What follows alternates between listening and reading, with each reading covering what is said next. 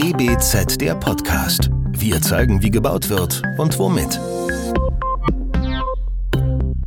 Willkommen zu unserer neuen Folge DBZ der Podcast. Heute sind wir zu Gast im Münchner Büro von Matteo Thun. Von hier aus kümmern sich Matteo Thun und sein Team vor allem um die Architektur- und Innenarchitekturprojekte in Deutschland und der Schweiz. Einen Schwerpunkt hat das Büro im Bereich Hospitality. Vielleicht mehr als andere Projekte sind Hotels mit ihrer Umgebung verzahnt, erlangen so ihre ganz besondere Identität. Ein Aspekt, der bei der Fülle an Angeboten immer wichtiger wird und maßgeblich zum Erfolg eines Hauses beiträgt. Dazu kommt bei Matteo Thun ein holistischer Ansatz, der den Gast und seine Bedürfnisse in den Mittelpunkt stellt, sowie ein starkes Bewusstsein für den Einsatz nachhaltiger, lokaler Materialien und der Sinn für ausgezeichnete Handwerkskunst. Klingt exquisit? Ist es auch. Darüber hinaus stellt dieser Ansatz aber auch einen Wertewandel und eine nennenswerte Alternative zur Komplexität derzeitiger Nachhaltigkeitszertifizierungen dar. Was genau dahinter steckt und welche Projekte aus dieser Philosophie heraus entstehen, Darüber wollen wir heute mit Matteo Thun und seiner Büropartnerin Carilla Kröger sprechen. Hallo, guten Tag. Guten Tag. Vielen Dank. Schön, dass Sie hier sind. Schön, dass wir heute bei Ihnen sein dürfen und dann steigen wir doch gleich mal ein ins Hospitality-Segment. Wie würden Sie denn die aktuellen Entwicklungen bewerten im Bereich Hotel? Wo sind derzeit die größten Bedarfe, gerade vielleicht nach den zwei Jahren Pandemie, wo in dem Sektor vielleicht gar nicht so viel ging? Es hat sich eigentlich alles geändert. Nicht nur die Pandemie, sondern auch die Zinsen, auch der Krieg in der Ukraine. Ganz konkret, es gibt Gott sei Dank keine Frühstücksräume mehr. Aber frühstücken tun die Gäste doch schon noch, oder? Man sollte dort frühstücken, wo es am besten ist, und das ist zumeist nicht im Hotel. Ah, okay. Ein weiteres Thema, das ja uns zusammenbringt, ist nicht nur Podcast, sondern auch Teams und Zoom. Wir brauchen wirklich keine Konferenzräume mehr. Wir brauchen Breakouts, klein, zumeist in Suiten. Grundsätzlich hat sich das Angebot verschoben das Vier-Sterne-Segment ist der große Verlierer. Drei Minus gewinnt und fünf Plus Plus gewinnt. Fünf Plus Plus äh, bringt mich gleich zu unserem Thema. Ein weiteres Projekt in Venedig, das Langham. Langham ist eine Fünf-Sterne-Kette. Äh, das Projekt ist im Bau. Es ist deshalb spannend, weil wir fantastische Fresken aus der Schule von Veronese im Eingangsbereich haben. Ein weiteres Projekt in Kanada, Lake Louise, die Kette Fairmont. Auch das ist spannend. Nicht zuletzt deshalb, weil es geht hier immer häufiger um die Gesundheit, um das Wohlergehen. Die Leute seit Corona gibt man mehr Geld aus für die Gesundheit. Das heißt, eine hybride Lösung zwischen Hotel und Spital. Das Wort Spital das Wort Krankenhaus haben wir ersetzt durch Gesundheitshaus. Würden Sie also sagen, dass das jetzt äh, quasi neue Konzepte sind, äh, wo die Hotellerie sich hin entwickelt, dass man sagt, man verknüpft diese beiden Aspekte immer stärker miteinander? Ich glaube, dass es im Hotel tatsächlich mehr ähm, Räumlichkeiten und wirklich Angebote gibt, die ähm, weggehen von dem reinen nur massieren oder dem reinen, sage ich jetzt mal, Wellbeing, sondern dass einfach der Wunsch von Gästen dahin geht, auch in der freien Zeit einfach darüber hinaus auch wirklich ärztlich betreut werden zu mhm. können. Interessant. Ähm aber ist das dann wirklich nur für eine spezielle Zielgruppe gedacht, ähm, so im, im breiten Hotelsegment? Also Sie sagen jetzt, wir brauchen zum Beispiel keine Konferenzräume mehr. Meine Erfahrung sagt mir jetzt eher, hm, es nimmt eigentlich doch wieder zu, man ist wieder sehr viel mehr unterwegs, Veranstaltungen finden äh, doch mehr statt. Ähm, wie fächert sich das Segment vielleicht auf aus Ihrer Perspektive? Ich glaube, das ist von Ort zu Ort verschieden. Die Seele des Ortes, die Kultur des Ortes, die Klimasituation des Ortes definiert die Inhalte. Das heißt, man kann nicht alles über einen Kamm scheren. Die Hiltonisierung der Welt hat auf alle Fälle ein Ende gefunden. Also gerade was Sie jetzt gesagt haben zu den äh, ja, Hotels, die vielleicht auch mehr so noch in den Bereich Gesundheit gehen, da ist vielleicht der Ort, Sie haben ja auch zwei Beispiele genannt, doch ein sehr spezieller. Bedingt ein bestimmter Ort ein bestimmtes Konzept oder suche ich mir für ein bestimmtes Konzept, das ich umsetzen will, den passenden Ort? Wie gehen Sie da vor? Zum einen ist es so, dass die Anfrage natürlich über den Bauherrn kommt, jetzt für diese Grundentscheidung. Und gleichzeitig ist es so, dass bei allen unseren Projekten der Ort, an dem es stattfindet, einen großen Einfluss hat. Und es hat auch einfach einen riesigen Unterschied, ob ich mich jetzt mitten in der Stadt an impulsierenden Leben bewege und ähm, zu einer Situation, die einfach, sag ich mal, an einem See ist oder in den Bergen ist. Also ich glaube, beides hat den Einfluss zueinander und ich denke auch, auch der Kunde, also auch die Hotelgruppe oder der Einzelhotelier hat natürlich seine Überlegungen vorneweg. Aber es spielt beides einen sehr, sehr großen Einfluss. Ich stelle mir jetzt vor, natürlich ist es in einer wunderbaren, schönen Umgebung, wie Sie es gerade auch angedeutet haben, wahrscheinlich eine große Freude und auch vielleicht ein leichtes, sich ein, ein tolles äh, Konzept, ein, ein schönes Hotel zu überlegen, zu entwerfen. Ähm, wie sieht's denn an Orten aus, die vielleicht nicht ganz so attraktiv sind? Können da Architektur und Design denn äh, für den Ort etwas tun? Ich glaube, man muss grundsätzlich unterscheiden zwischen urbanen Investitionen und extraurbanen Investitionen. Das heißt Freizeitstrukturen. In der Freizeitstruktur ist gleichwohl wie im urbanen ein exaktes Briefing des Kunden die Basis für unsere Arbeit und nicht umgekehrt. Also der Freiraum zu sagen, wir machen ein Spa oder wir machen einen Konferenzraum oder fünf kleine Konferenzräume. Das wird schon weitestgehend vom Kunden vorgegeben. Wir beeinflussen das natürlich zum Beispiel Spa und Wellness in der Freizeit. Wozu brauche ich inmitten der Natur eine Laufmaschine, wenn ich im Freien Jogging machen kann? Das sind Dinge, das sind die Freiheitsgrade, die wir uns nehmen. Jetzt hat ja äh, das Hoteldesign, wenn ich es mal so nennen darf, durch den temporären Aufenthaltscharakter, den die Gäste dort äh, verbringen, auch vielleicht immer so ein bisschen die Möglichkeit, Dinge auszuprobieren, ein bisschen was Experimentelles. Ähm, wo sehen Sie denn da aktuell so die Spielwiese, wo Sie sich austoben können, was man vielleicht jetzt in einem Wohnungsbau oder so nicht umsetzen würde? Ich würde sagen, das ist sehr vielfältig. Also man hat natürlich in, in Lounges, die man doch fast in jedem Hotel findet, ähm, egal ob es jetzt eben urban ist oder nicht urban, da hat man eine große Möglichkeit, da hat man eine Möglichkeit, sich auch mit, ähm, sag ich mal, lokalen Partnern, sei es DJ, sonst wie zusammenzutun und da einfach die, diesen, diese Verbindung zu schaffen und gestalterisch sowieso eine große Möglichkeit, einfach darauf einzugehen, wo befinde ich mich, was ist dort gewünscht, was sind die, ist die Zielgruppe auch der, des Hotels. Da sehe ich es eigentlich zu einem ganz großen Teil. In den Zimmern würde ich sagen, ist dann doch meistens weniger mehr, weil man froh ist, dass man sich einfach in einer, einer, einer sehr angenehmen und, und hochtaktilen ähm, Umgebung wohlfühlt und die Materialität schätzt, aber jetzt nicht unbedingt immer noch ein Gimmick braucht. Okay, also das würde sich ja dann ähm, auch gut eigentlich auch auf andere Bauaufgaben übertragen lassen und gar nicht sagen, dass man sagt, ja, da kann ich jetzt mal irgendwie was total Flippiges ausprobieren oder so, was ich eben vielleicht nicht jeden Tag sehen möchte, sondern Ihr Ansatz ist eher auch zu sagen, das soll ein bisschen minimalistischer und gediegener sein.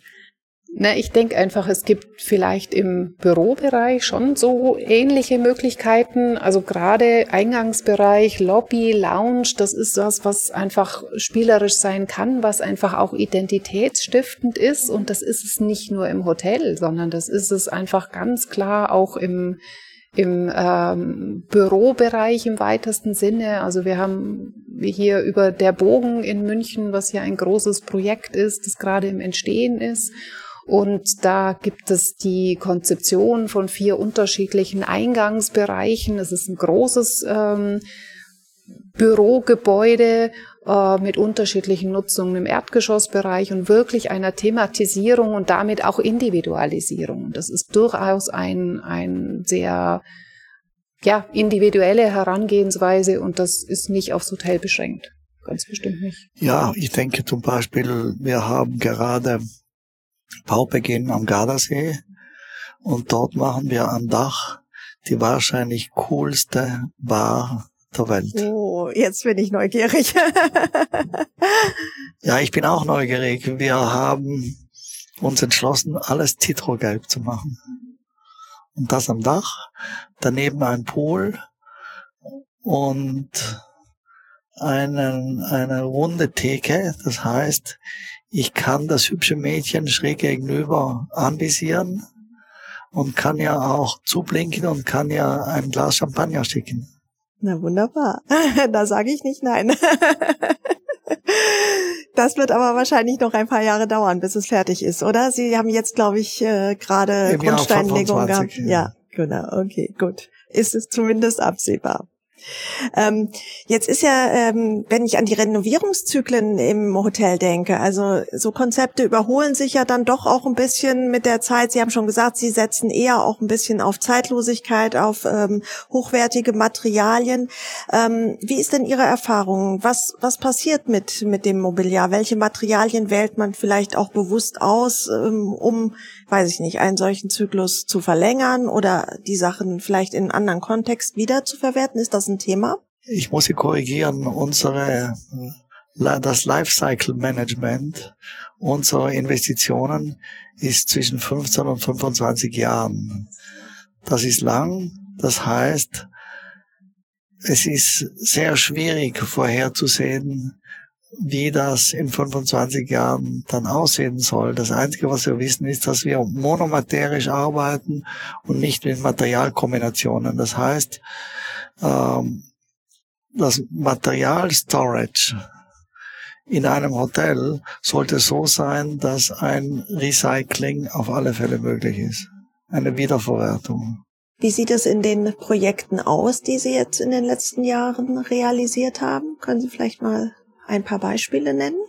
Also was ich vielleicht einfach mal zurückführen kann, weil das ist so wenn man über so lange Renovierungszyklen spricht. Ähm, wir kennen uns seit der Zeit des Side Hotel in Hamburg, also ja das erste Designhotel über 20 Jahre her und da kann man einfach nur bestätigend dazufügen, das hat wirklich einfach eine ähm, sehr, sehr lange ja, Lebensqualität, diese Einrichtung, die dort ist. Und es hat sehr lange gedauert, bis man eben in Teilbereichen dann wieder ein Refresh gemacht hat, was einfach auch ja, ein bisschen der Zeit, der geschuldet ist, aber ähm, das ist, kann eigentlich das nur bestätigen, was Herr Thun auch gerade gesagt hat. Ja, wobei Carola, wir haben, beziehungsweise nicht Sie, Sie waren ja auf Bauherrenseite.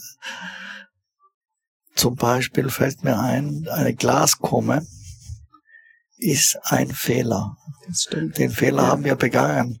Wenn ein Tropfen in eine Glaskumme fällt, dann bildet sich der Schatten in vielfacher Größe am Waschtisch ab. Und das hat zu viel Ärgernis geführt. Das mussten wir austauschen. Das war ein echter Planungsfehler. Genau. Also so einzelne Dinge gibt's natürlich auch. Das ist ganz klar. Aber dann hat man so ein Element entsprechend. Und das verwendet man nicht wieder. Ja, die, die, die sind neu. Gibt's denn äh, sowas wie vielleicht Lieblingsmaterialien oder so, die Sie jetzt einfach immer wieder gerne einsetzen oder vielleicht auch mal neue Materialien, die Sie in, in einem kommenden Projekt ausprobieren möchten? Das neueste Material ist das älteste Material der Menschheit. Der Beton in diesem Jahrhundert nennt sich Holz. Und Holz ist das Material, das eine Vorfertigung in sehr hohem Maße und eine Beschleunigung des Bauprozesses, eine Vereinfachung des Bauprozesses zulässt. Vor diesem Hintergrund gibt es wirklich keine Alternative zu Holz. Beton gehört zur Vergangenheit. Okay, wie sieht's denn äh, quasi bei Ihnen mit äh, Bauten im Bestand aus? Ähm, ist das Thema Umbau? Also Sie hatten ein Projekt jetzt in Venedig ja genannt. Ähm, Ja, wo sehen Sie vielleicht die, die Unterschiede zwischen Neubauten und, und Umbauten? Haben Sie bestimmte Vorlieben oder wie gehen Sie damit um? Ist das überhaupt ein Thema? Natürlich ist es ein Thema. Wir sollten die Zersiedelung stoppen, sollten auf alle Fälle Neubauten erst dann machen, wenn sie unbedingt notwendig sind und wenn sie in den urbanen Kontext hineinpassen. Grundsätzlich äh, glaube ich, und damit bin ich noch ziemlich alleine, ich glaube, ein Baustopp im Alpenraum ist notwendig. Das würde wahrscheinlich auch einige Ihrer Projekte betreffen, oder? Nicht mehr. Die sind schon alle realisiert. Glück gehabt. Aber wie sind Sie denn zum Beispiel an dieses wunderschöne Projekt in äh, Venedig gekommen? Wie, wie kam es dazu? Das war ein Wettbewerb, den haben wir gewonnen, obwohl wir keine Wettbewerbe machen durften. Aha. Ja, aber auch die Zeit der Wettbewerbe hat so ihre Zyklen, muss man dazu sagen. Also es gibt, es gab einfach Zeiten, da ähm, gab es unglaublich viel Angebote an Wettbewerben und äh, dann auch selbst auch für ein Büro wie uns dann so das Thema zu sagen, lohnt sich das teilzunehmen, wollen wir das tun? Und es hat sich ein bisschen geändert, muss man auch sagen. Also es sind einfach die Qualität der Wettbewerbe und die die klaren Formulierungen und die, ja, die Zielsetzungen, so erleben es wir aktuell, ähm, sowohl in der Architektur als auch beim Interior. Das hat eben einfach auch immer so Zyklen, muss man schon auch dazu sagen. Genau. Und im Moment gibt es dann doch mal einen Wettbewerb. Ja, und geladene Wettbewerbe kann man ja weitestgehend im Vorfeld entscheiden, hast du Chancen zu gewinnen. Dann, ja, dass man einfach sagt, wer sind die Mitbewerber, was sind wirklich die Vorstellungen des Bauherrn, dann weiß man schon, passt man dazu, kann man das entsprechend, ähm, oder, oder sagt man, nee, ich glaube, der hat andere Vorstellungen und dann nimmt man nicht teil. Aber das ist so ein bisschen am Rande. Was war denn die besondere Herausforderung bei dem Projekt oder was interessiert Sie da am meisten? Venedig ist hochkomplex, weil das Denkmalamt entscheidet alles. Die Stadt ist quasi ein Denkmal, oder? Die Stadt ist ein Denkmal und das ist auch gut so. Es ist auch gut, dass das Denkmalamt sehr hart durchgreift und äh, Bausünden weitestgehend vermieden werden. Und was bedeutet das jetzt konkret für das Projekt, was Sie umsetzen? Dass wir mindestens zwei Jahre brauchen, um mit dem Denkmalamt klarzukommen. Und jetzt sind wir mitten im Bau. Okay, also Sie konnten sich einigen. Wir konnten uns natürlich einigen, weil wir haben von Beginn an immer gute Zusammenarbeit mit dem Denkmalamt gehabt, mit allen Denkmalämtern der Welt, muss ich sagen. Selbst Lake Louise äh, ist der Landschaftsschutz, es ist inmitten eines Parks, in einem Park, in dem man gar nicht bauen darf. Und die Baugenehmigung hat auch dort zwei bis drei Jahre gedauert. Jetzt sind natürlich moderne Hotels, da gibt es sehr viele Anforderungen, was jetzt auch den Komfort für die Gäste und, und alles betrifft. Wie lässt sich denn ja so modernes Design, moderne Trends, ähm, Ansprüche mit traditionellem äh, kombinieren? Haben Sie da quasi eine besondere Herangehensweise oder entscheiden Sie das wirklich äh, von Projekt zu Projekt?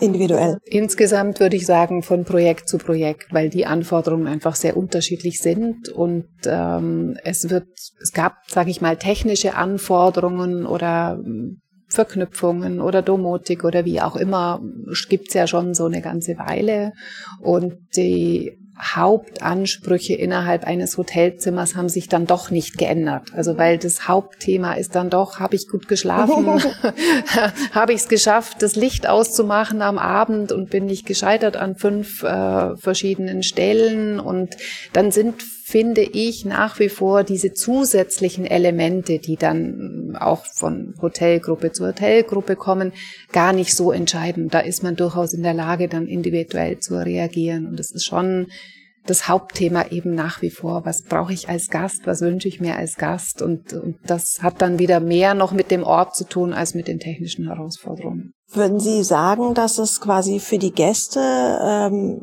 ja angenehmer oder einfacher ist, auch wenn die, die ganze Sache nicht zu hoch technisiert ist? Äh, würden Sie sagen, eher keep it simple oder wie ist Ihre Philosophie? Grundsätzlich ja, auf jeden Fall. Und zwar ich glaube, da kann man von sich selber ausgehen. Also es gibt ähm, manche Dinge, die es einem schon sehr erleichtern. Also wenn ich ein intelligentes äh, Tür-Schloss-System habe, das gut funktioniert, bin ich sehr froh, wenn ich keinen Schlüssel mitschleppen muss. Wenn ich aber dann erstmal mit meiner Chipkarte nochmal zurückgehen muss, weil es nicht funktioniert hat, dann bin ich schon schnell am Ende. Also ich glaube, das trifft fast alle. Und gleichzeitig ähm, haben natürlich alle es gibt viele Systeme, wo ich einfach schon mit der Kreditkarte dann einchecken kann.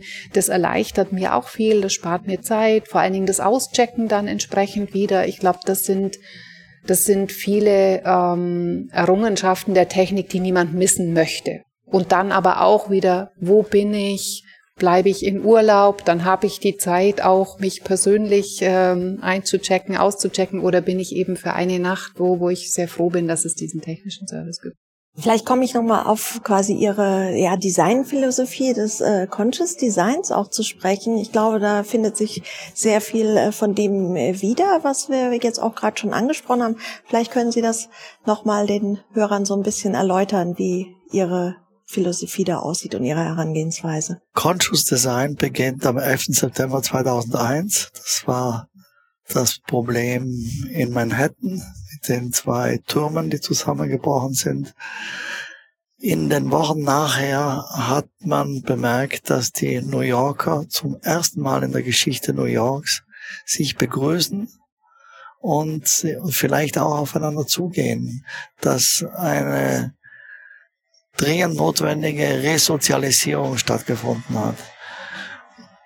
Zeitgleich hat man begonnen, insbesondere in der Architektur, über Nachhaltigkeit zu sprechen. Aus der Nachhaltigkeit ist heute reines Greenwashing entstanden. Greenwashing bedeutet, ich behaupte viele Dinge, die ich nicht halten kann ob das Recycling ist, ob das CO2-Management ist, ob das ein Lead Gold oder eine DGNB-Zertifizierung ist, die kein Mensch versteht. DGNB besteht aus über 700 Seiten. Ich glaube, wenige Architekten der Welt haben die Deutsche Gesellschaft für nachhaltiges Bauen wirklich studiert. Vermutlich diejenigen, die dann äh, das Gütesiegel vergeben. Wir halten es einfacher und denken an drei Nullen. Null Kilometer, null CO2 und null Müll. Das bedeutet Materialien, die möglichst im Umfeld von 100 Kilometern und nicht aus einem anderen Kontinent kommen. Null CO2 ist die Annäherung an ein CO2-Management und Null Müll bedeutet, dass man Umbau oder Abbau so machen kann, dass kein Material überbleibt. Zurzeit hat die Architektur über 20 Prozent Sondermüll und damit müssen wir Schluss machen.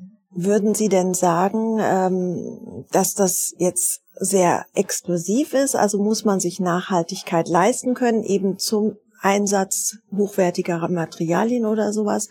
Oder ähm, wie, wie kann man das, diese Ideen einfach mehr in die Breite auch tragen, dass das ähm, eben nicht nur über Zertifizierungen man sich, wie gesagt, da so ein bisschen freikauft, sondern äh, wie kann das Mindset in die Richtung gehen?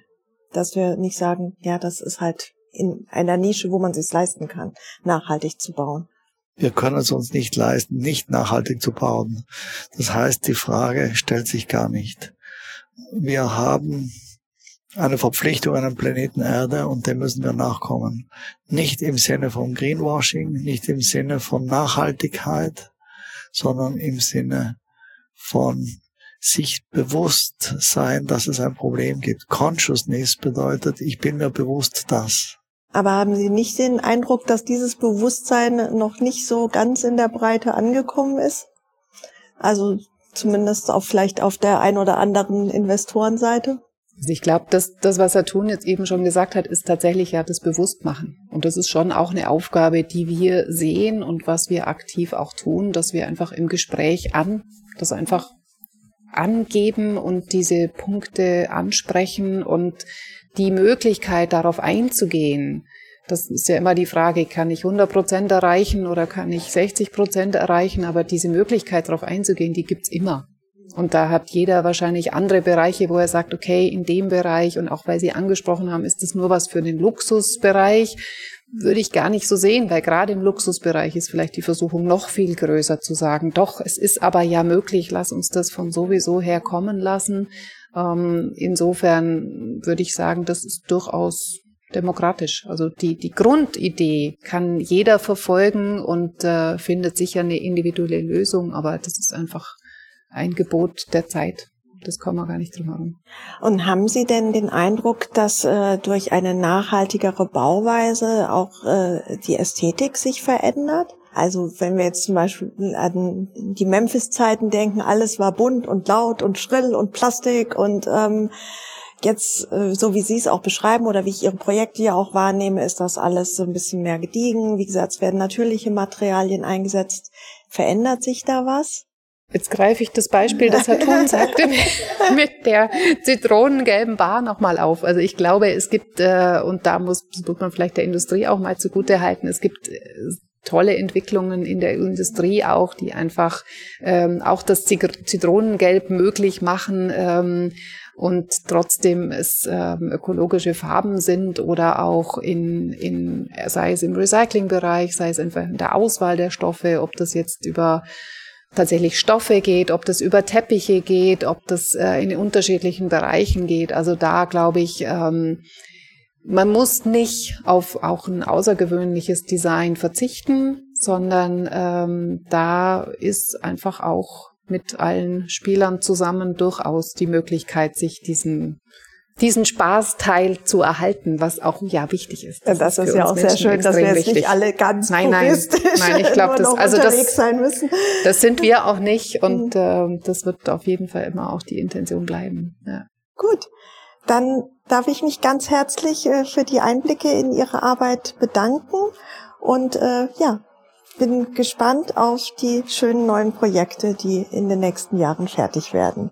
Danke, Frau Reich. Super, dann herzlichen Dank, dass ich da sein durfte. Danke Ihnen. Danke. Das vollständige Interview mit Matteo Thun und Carola Kröger sowie mehr zu aktuellen Hotelprojekten könnt ihr auch in unserer Sonderausgabe DBZ Hotel nachlesen. Ihr findet sie ab Oktober 2023 als Download auf dbz.de. Das war DBZ der Podcast. Die DBZ berichtet für und mit Architektinnen und Architekten Bauingenieurinnen und Bauingenieuren praxisnah und nutzt dafür vielfältige Medienkanäle, wie zum Beispiel den Podcast. Entwickelt wird der Podcast von der gesamten DBZ-Redaktion. Wenn ihr unsere Arbeit unterstützen möchtet, könnt ihr das am besten, indem ihr das Magazin abonniert und dem Podcast 5 Sterne verleiht. Der DBZ Podcast wird von unserem Tonmeister Lynn Meisenberg abgemischt. Mehr Informationen auch hierzu auf dbz.de.